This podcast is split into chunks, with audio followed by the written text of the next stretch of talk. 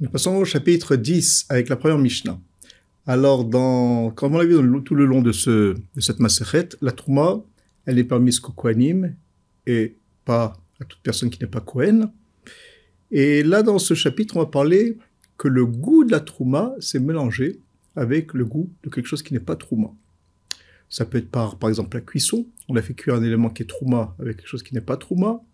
Ou bien par la mise en, con, du sel, là aussi, le goût de la Trouma va se propager et va pénétrer dans quelque chose qui est rouling, qui n'est pas Trouma. on va voir dans quelle mesure ça peut causer un problème pour la consommation de ce qui n'était pas auparavant Trouma et qui maintenant a absorbé le goût de la Trouma.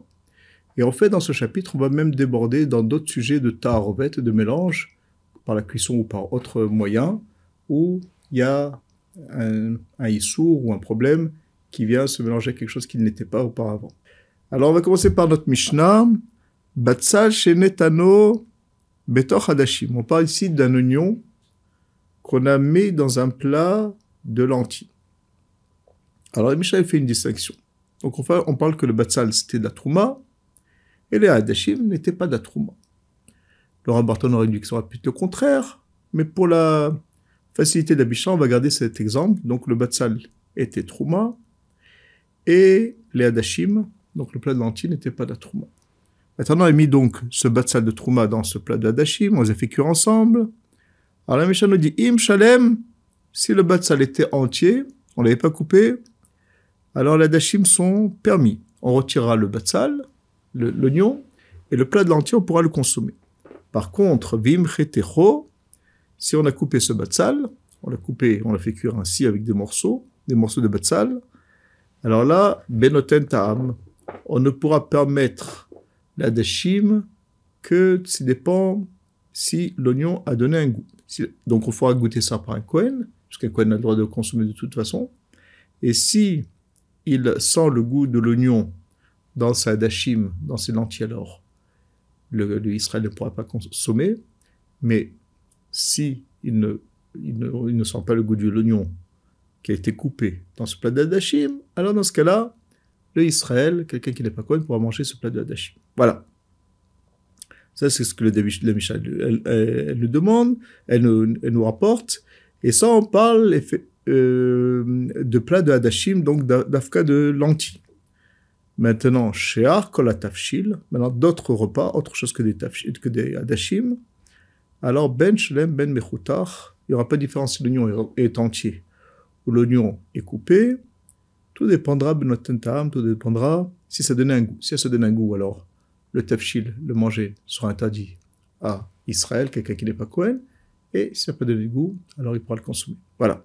Donc on fait une distinction dans cette Mishnah entre un plat d'Adashim au contact d'un oignon, de Trouma, et d'autres tafshilim, où là, les autres tafshilim, alors, euh, même dans un cas où l'oignon est entier, il faudra quand même s'assurer que ça n'a pas donné un goût, sinon, ça sera interdit à Israël de le manger. Ça, c'est la, la lecture euh, de la Mishnah. Laura Martin nous dira que c'est Adashim, on ne parle pas qu'ils a fait cuire ensemble avec l'oignon depuis le début, parce que c'est évident que quand on fait euh, cuire un plat d'Adashim avec l'oignon ensemble, l'oignon donne un goût dans, dans ces lentilles, même s'il est entier. On parle ici que d'abord on a fait cuire bien les lentilles. Et une fois que ça a bien cuit, euh, ça bien cuit, alors il y a une particularité des hadashim, c'est qu'au contact d'un oignon entier, alors l'oignon entier ne va pas donner de goût à ce hadashim, et donc l'adashim, on peut le consommer, ce plat de lentilles, on peut le consommer tel quel, même si le propriétaire n'est pas, enfin la personne qui veut manger en tout cas, n'est pas un Kohen. Euh, voilà cette euh, restriction. Maintenant, dans les autres tafshilim, alors, on considère que même un oignon chalem, qui évidemment, quand un oignon est chalem, quand il est entier, il donne moins de goût que quand il est coupé. Alors, là, dans les autres tafshilim, les autres repas cuits, même s'ils ont été cuits auparavant, alors là, il faudra quand même s'assurer que ça peut donner du goût. Voilà. Ça, c'est la lecture de la Mishnah, en tout cas dans la deuxième partie, telle que le Rambam explique. Le Rambam, il a un autre pshat dans Shartaf Shilim, mais pour la fluidité de la Mishnah, on va expliquer comme on a expliqué qui correspond au pshat du Rambam de Maïmonide. Voilà. Maintenant, il y a un avis contraire ici, Rabbi enfin, sur la, deuxième partie de la Mishnah, qui n'est pas d'accord. Euh, Rabbi Omer, matière Betzachana.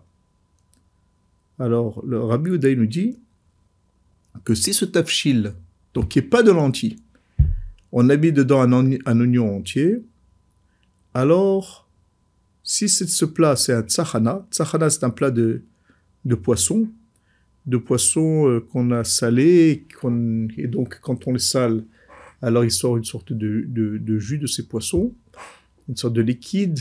Alors ces poissons, on les a fait cuire avec ce liquide, et on y a mis un oignon de trouma. Alors euh, là, on aurait dû s'assurer est-ce qu'il y a le goût ou pas le goût, parce qu'on a vu que char tafshilim, tout ce qui n'est pas des lentilles, alors il faut vérifier. D'après Rabbi, pas besoin. Pas besoin de, vérifier. On pourra, il suffira de, retirer cet oignon et on pourra consommer le plat de poisson. Pourquoi?